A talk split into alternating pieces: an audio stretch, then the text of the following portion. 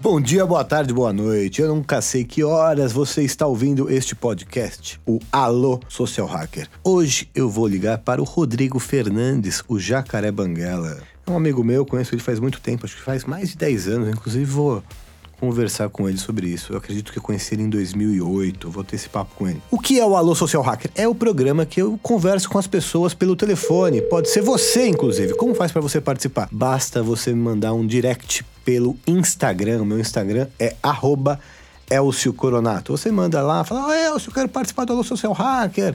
Aí eu vou te ligar. Vou te ligar, posso te ligar pelo Instagram, posso te ligar pelo WhatsApp. Vou ligar para Jacaré Banguela. Ele está em Chicago. Tá tocando. Fala, Olá, Banguela. Elcio. Alô, alô? Tá me ouvindo bem? Tá me ouvindo? Você tá me ouvindo bem? Eu estou. Banguela, tava te apresentando aqui, já te apresentei. Tava tentando lembrar quando eu te conheci. Faz uns. Deve ser em 2008 que eu te conheci. Cara, deve ser. Foi, foi por causa do Kibe. Foi Exato, o Kibe Louco Kibe. Repórter. É, que você editava as coisas com ele, não foi? Isso, é você, você fez o teu primeiro vídeo, que acho que foi o teu teste pro CQC. O Foi. Kibe publicou, e aí vocês tiveram a ideia de fazer o Kibe Louco Repórter com um pouco mais de, de produção. E aí eu fiz a vinheta, que era toda em 3D e tal. Pra época já era muito do caralho aquela vinheta. Acho que até hoje é muito do caralho aquela Sim. vinheta. E aí foi quando a gente, cara, se eu não me engano, a gente se conheceu pessoalmente ou no Kibe Louco Repórter da camisinha na praia, É verdade, verdade. ou quando a gente foi pra Minas Gerais falar de uma dupla sertaneja. Verdade, que a gente ah, gravou lá também. Isso, a gente gravou com uma dupla sertaneja. Foi em. Marco foi em e Mário, se eu não me engano. Hã? Marco e Mário. É, exatamente. Era uma ação do Kibe, cara. Muito legal. aquilo. Era uma ação da Universal Music, alguma coisa É, assim. isso mesmo. Marco e Mário, que tinha a música deles, né? Aí colocava a música na entrevista, é verdade. Bem, bem lembrado. Você tem boa memória, cara. Porra, cara, eu, eu- como essa bom- matéria bom- não tá mais no ar, eu momentos- não. Pra bons momentos eu tenho. Banguela, e você, eu vi, cara, vou- agora indo pro presente. Cara, o seu vídeo aí da, de inscrição pro, pro curso que você tá fazendo. Explica um pouquinho o que você tá fazendo aí em Chicago. O curso que eu tô fazendo é um curso de cinema de comédia. É o único curso do mundo de cinema de comédia. É um curso de um ano. Os caras ensinam desde roteiro, como você fazer um bom roteiro, o que, que é engraçado colocar no roteiro, como é, a gente assiste muito filme. E, e discute muito filme. Todos os filmes que a gente está vendo são todos antes de 1980. Então a gente está bebendo da mesma fonte que os caras que fazem filme de comédia hoje ou do passado. A gente está bebendo da mesma fonte que os caras beberam. Então isso para mim é o mais interessante do curso. Não é que a gente está assistindo como que os caras fizeram o roteiro do Se Beber Não Casa. A gente está assistindo e discutindo o que os caras que fizeram Se Beber no caso, Não Case assistiram antes de fazer o Ah, filme, entendi, entendeu? entendi, entendi. Legal. Cara, quem não assistiu esse vídeo do Banguela, tá onde? No seu canal no YouTube? Tá no meu canal do YouTube. Pô, cara, assiste. Como é o título do vídeo, Banguela? Ele tá como. Esquece essa, que- essa, a- acho- essa não, memória acho que tá com uma apresentação pro curso de Chicago. É isso, isso. Vídeo de inscrição para o curso de Chicago. Assistam lá, cara. É demais esse vídeo do Banguela. Tá muito, muito bom. E, Banguela, agora eu falei pra você, né? Você tava prestes a ir pra ir. Quando eu falei, pô, vamos gravar o Mind Talks na, nos estúdios Sim. da Snack. Falei, pô, eu tô indo semana que vem pra Chicago. Eu falei, então você vai fazer o seguinte, vamos gravar o podcast porque eu tô gravando, que chama Alô Social Hacker, que eu gravo pelo telefone. Aí eu falei, pô, mano, Banguela tem muita história, né? Você tem muita história, não tem, Banguela? Eu tenho muita história, Você tem cara. muita Olha, história. Eu moro, eu moro na frente de uma igreja. Dá pra ouvir o sino tocando aí? Eu ouvi, eu ouvi uma badalada, eu ouvi. De hora em hora, tá tocando de novo. Eu ouvi. de hora em hora. É Chicago, né? É Chicago, é A Chicago. Playboy é daí, né? Sabia? Ah, é? Não sabia não. É, é. Hefner é daí. Pô, vou procurar saber mais É, deve ter alguns história. bares aí da Playboy. Mas então, Banguela, eu vejo uns vídeos que você faz dos seus stories que é de mixando música. São muito. Sim. Enfim, é muito legal. Falei, porra, isso ficou legal mesmo. Eu fico vendo, né? Não pulo. Sabe quando você não pula? É porque é bom. É, Falei, claro, porra, claro. isso é bom, hein? Então você começou nessa área mais ou menos como DJ. Como é que você começou? Eu nasci em Cuiabá, no, no Mato Grosso, na capital do Mato Grosso, mas eu cresci em Sinop, que é uma cidade a 500 quilômetros pro interior do Mato Grosso. A cidade que o E- Rogério Ceni jogou, não é isso? Nasceu? Isso, assim? isso, isso. É, o Rogério Ceni é de Pato Branco, mas a família toda dele se mudou pra Sinop e ele começou começou a carreira no futebol como goleiro do Sinop Futebol. Ah, é a única informação que a gente tem de Sinop é essa, né? É, exatamente. Mas é, é isso, é soja, e, gado e, e, e, árvore. É o que uhum. tem lá. E aí eu, minha primeira profissão foi essa, foi DJ. Eu tinha 15 anos de idade. Meu irmão começou a tocar numa balada, meu irmão mais velho, 5 anos mais velho do que eu. E em algum momento eles precisavam de alguém para cuidar da iluminação dessa balada. Então, na verdade, eu comecei como iluminador de balada e logo eu fui para DJ porque precisava de alguém para tocar as músicas no começo da noite enquanto o público tá entrando. E foi assim que eu, que eu comecei DJ. a trabalhar com entretenimento. E, e, foi uma baita escola, porque como, como quando você é DJ, é claro que você vai fazer ali o, o set list, né, a tua playlist das músicas que você quer tocar na noite, mas você, a cada música que você toca, você tem que olhar para pistas, para regular se a música. É a audiência tá... ali, é o público. É o público. É o Ibope você... minuto a minuto, na sua frente. É, a, a, cada três minutos você tem que. Você troca de música e olha pra pista. O Total. pessoal tá se divertindo ou não tá. Então, numa noite que começa às 11 e meia da noite e acaba às 5 horas da manhã, a cada três minutos você tem que ver se o público tá gostando do que você tá fazendo. Muito bom, muito então, bom. Eu nunca tinha pensado por esse lado. Tem uma analogia é. aí, né? Com televisão, você para pensar, com. Enfim. É, com tudo, né? Na televisão é minuto a minuto, né? Quando eu, eu fiquei seis anos fazendo o programa da Eliana e, e quando o programa era ao vivo, tinha essa pressão de a matéria tá legal, a matéria não tá legal, a audiência tá subindo, a audiência tá caindo, a audiência tá parada, o que que tá acontecendo? Então, tá passando a matéria, eles estão monitorando minuto a minuto. A, começou a cair a audiência, volta pro palco, a Eliana Sim. improvisa aqui mais um tempão, porque ela é foda fazendo isso, ela é excelente fazendo isso. Então, o programa ao vivo tinha uma tensão que eu gostava mais de Sim, fazer. Sim, é demais, é demais do, ao vivo. Do que o gravado. E errou alguma coisa, para, volta. O programa gravado demora muito mais. Sim, total, concordo com você. E esse negócio do Ibope, né? Dá uma adrenalina, né? Corta, corta a matéria, é. derruba, tá caindo a audiência. Volta os caras no palco de novo. Você pode falar merda também, né? No, no, editado você pode falar uma merda que o diretor fala: opa, volta aí. No ao vivo você tem que ficar se policiando, porque. E, e é aquilo, né? Tudo pode ser interpretado como uma merda. E minha primeira experiência profissional já foi para saber se eu tava agradando a galera com o que eu tava fazendo. E eu fazia remix. Foi quando eu comecei a fazer remix e mashup de música. Então era, eu tô criando esse conteúdo aqui, será que o povo vai gostar? Isso já era com 15 anos de idade, entendeu? Banguela, você é um cara multimídia até demais, não é, cara? Você é DJ, trabalhou já em televisão, cinema, livro, podcast. É. Qual que é a sua praia? Ou são todas? Cara, eu, eu sabe que em algum tempo eu, eu voltei nessa questão antes de vir pro curso aqui também, que era, porra, é um, é um curso caro, a porra do dólar tá quatro reais. E eu fiquei assim, qual que é a minha praia? Será que vale investir esse dinheiro e tal? E eu percebi que desde o começo, minha praia sempre foi a comédia. Tudo que eu faço e tudo que eu fiz é comédia. Quando Independente de estar por trás das fazer... câmeras, na frente, escrever, atuar, palco, cinema, televisão, internet, é comédia. Essa é a questão. É, é. A minha questão é, é comédia. Assim, eu gosto de, de fazer parte do alívio cômico das pessoas, entendeu? É, as pessoas, por que, que as pessoas consomem comédia na crise? Quando tá tudo em crise, as pessoas estão pagando para ir ver show de comédia. Porque as pessoas precisam do alívio. Uhum. A gente precisa do alívio. E o alívio pode ser tomar uma cervejinha com os brothers, pode ser ir na praia, pode ser tocar uma no banheiro na hora do banho. Todo tipo de alívio é, é, é legal. Umas mais baratas, outras mais caras. parte desse alívio. Tirando é. a parte da masturbação, é, eu gosto de fazer parte do alívio da galera, entendeu? Já pensou o pessoal, você sai na revista Playboy, o pessoal fazendo parte da vida?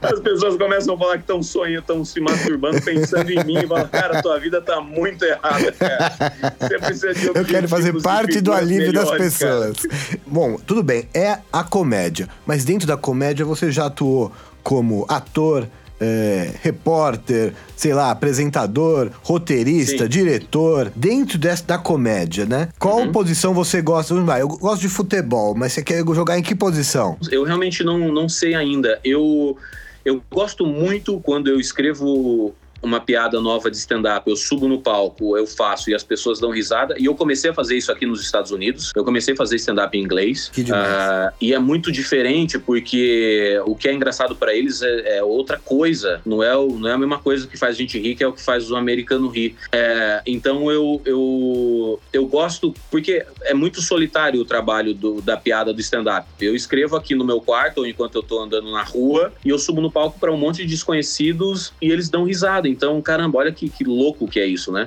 Não tem como e testar mesmo... antes, difícil testar antes, né? É, você vai testar antes com seus amigos e tal, mas você vai saber se a piada funciona mesmo quando desconhecidos dão risada. Tá. Porque os seus amigos te conhecem, é mais fácil, é mais fácil você fazer a sua turma do churrasco rir do que 300 pessoas que nunca te viram na vida. Uhum. Então, porque essas pessoas não conhecem tua história, não sabem qual que é o seu tom, se você tá sendo irônico ou você tá falando sério. Então, é um desafio que eu gosto muito. Quando eu escrevi o Doutora Darcy, a série do, do, do Tom Cavalcante pro Multishow, é, chegou um momento no, no roteiro que cada roteirista tinha que escrever 45 minutos de, de episódio, o episódio inteiro. Então, assim, eram 45 páginas de texto em que eu estava escrevendo piada pro Tom uhum. Cavalcante, pro, uh, pra Fabiana Carla, para as três crianças com idade diferente, para a vizinha, para o Marcelo Marrom, para Adriana Nunes.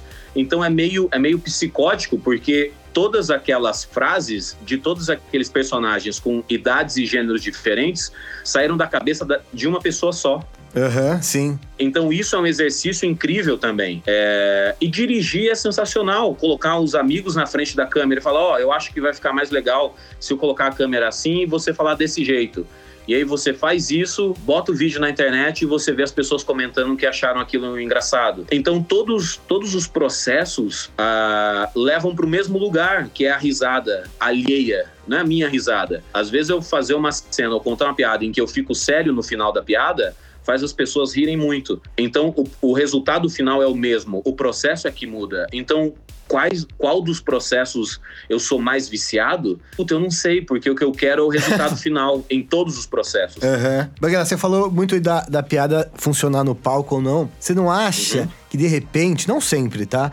Quando você escreve para os outros, isso que eu tô falando não vale. Mas quando você está se apresentando, seja numa atuação no cinema, na televisão ou no palco, conta muito o jeito que você fala, que cada um fala. Que às vezes tem cara, tem gente que é tão engraçada que o cara pode falar uma coisa sem graça que você dá risada. Você, Sim, tem, claro, você tem essa dúvida. percepção? Tipo, o cara, Sim. você vai lá, o cara pode estar falando qualquer, mas o jeito que ele fala, ele fala de um jeito meio uma velocidade, fala, o cara cativa você de um jeito que é, claro. que é o que eu falo, mano, é, é, uma, que é o magnetismo das pessoas, né? Que aí já entra um pouquinho das coisas que eu tento explicar, da espontaneidade e tal. É, tipo, porque a piada não é só a piada, né? Não é só o texto, é muito mais que isso, né? Claro, claro. Eu demorei uns dois anos para achar o meu tom. Uhum. Porque quando você começa a fazer stand-up, porque tem uma coisa que é o seguinte: é... antes de eu começar a fazer stand-up, eu já tinha grandes amigos que estavam lá fazendo. Eu comecei a fazer stand-up porque os meus amigos falaram para eu fazer. Uhum. E os meus amigos, no caso, são Rafinha Basso, Danilo Gentili, Diogo Portugal, Murilo Couto. Eles falaram para mim, Banguela, o que você escreve no blog é basicamente stand-up. Você pega uma notícia que todo mundo conhece e bota piada. Ótimo. Se você selecionar umas 10 notícias, subir no palco e contar como piada, é, as pessoas vão rir, porque as pessoas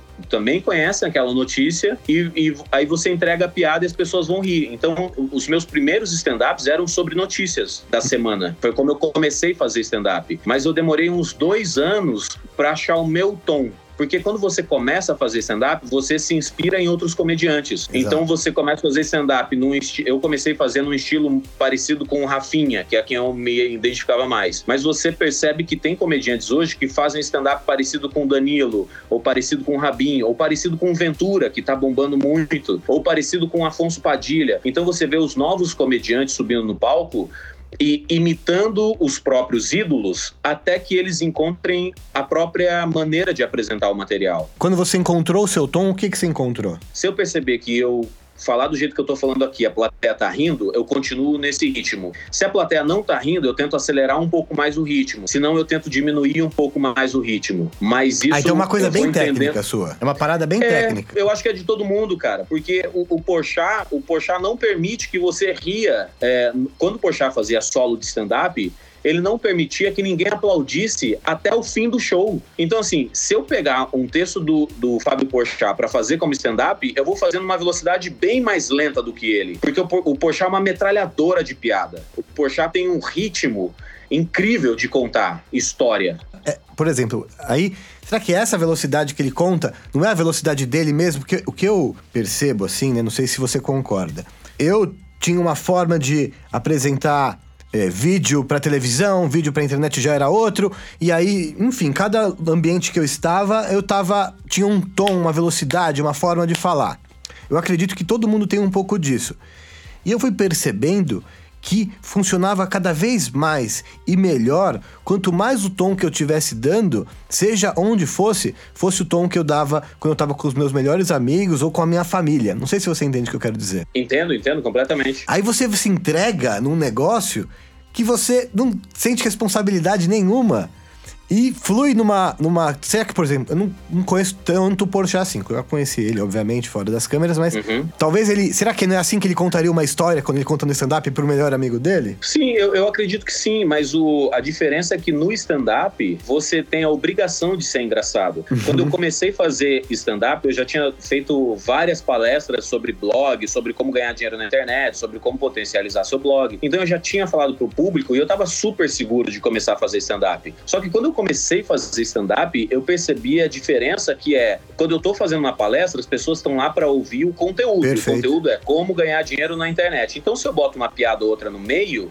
tá tudo certo, uhum. porque as pessoas vão rir, eles não esperavam essa piada e tá tudo certo. Só que no stand-up, se você tá falando muito e ninguém tá rindo de nada, Sim. cara, você tem que repensar o seu texto. Então, Total. essa obrigação. E tem um timing rápido ali você... de piada, né? Tem um, um, tempo curto, né? Você tem que encaixar é, riso num espaço de tempo curto, né? É, ou você não precisa colocar, ter, ter piada o tempo todo, mas aí você tem que garantir que, que quando tiver piada, ela seja muito boa, porque as pessoas estão te ouvindo e não estão rindo. E tudo bem, elas estão ouvindo você contar a história. Você está contando a história, contando a história, ninguém está rindo, tudo bem, você está contando a história.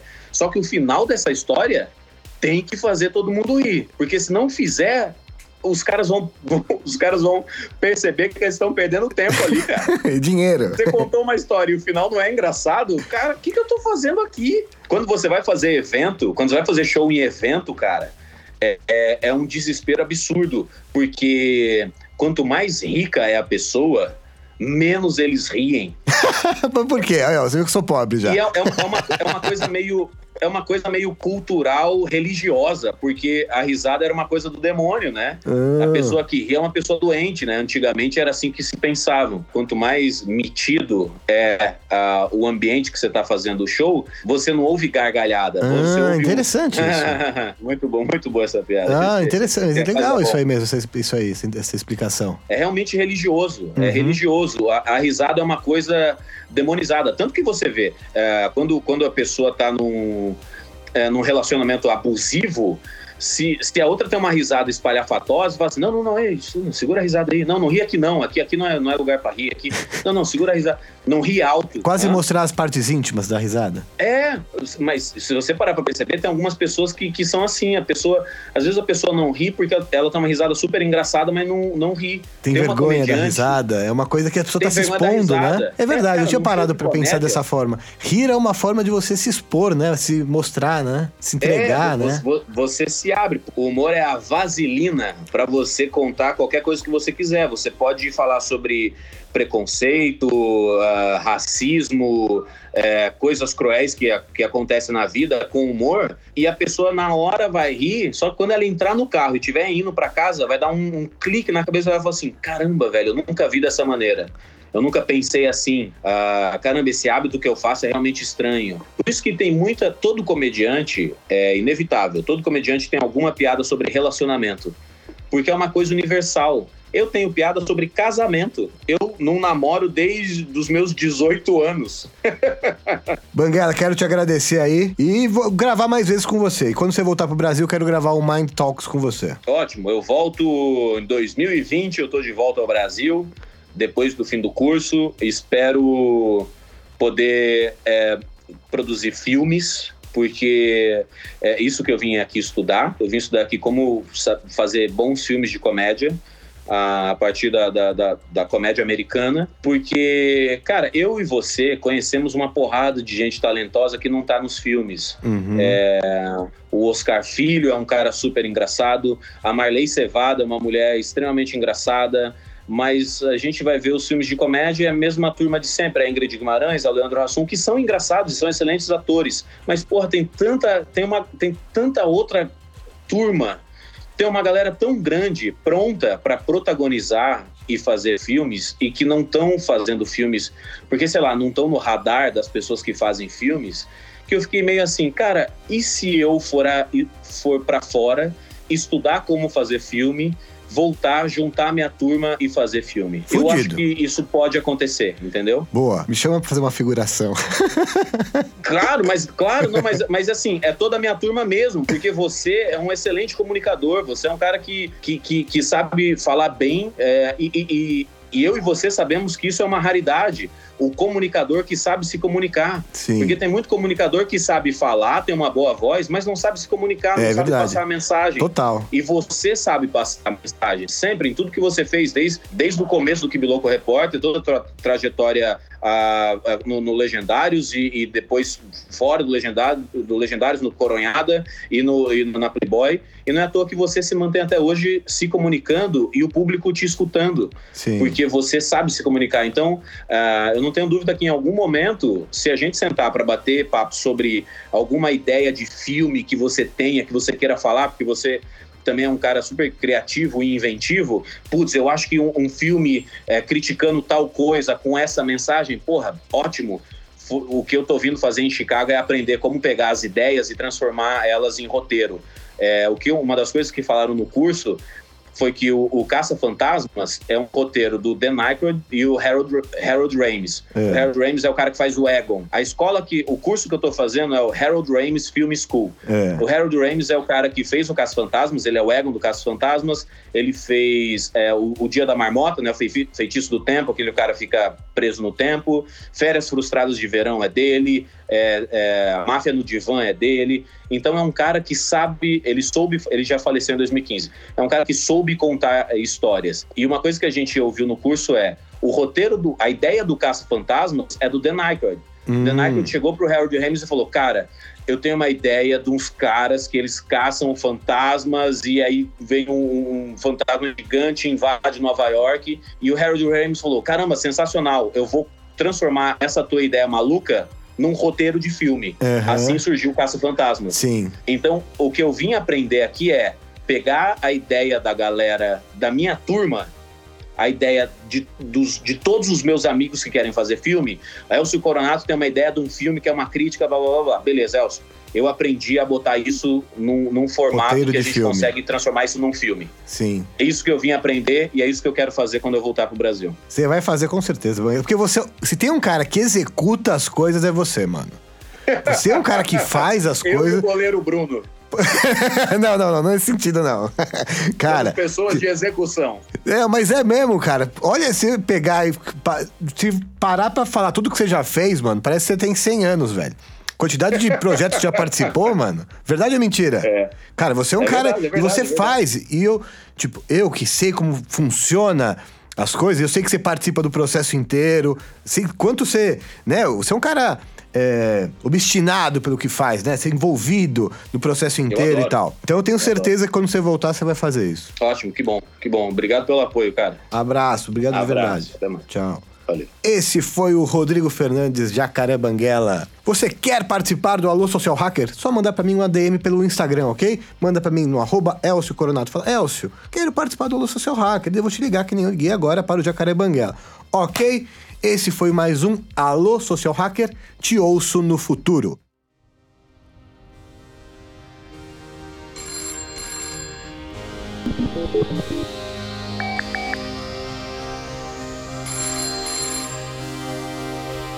The moon station happened.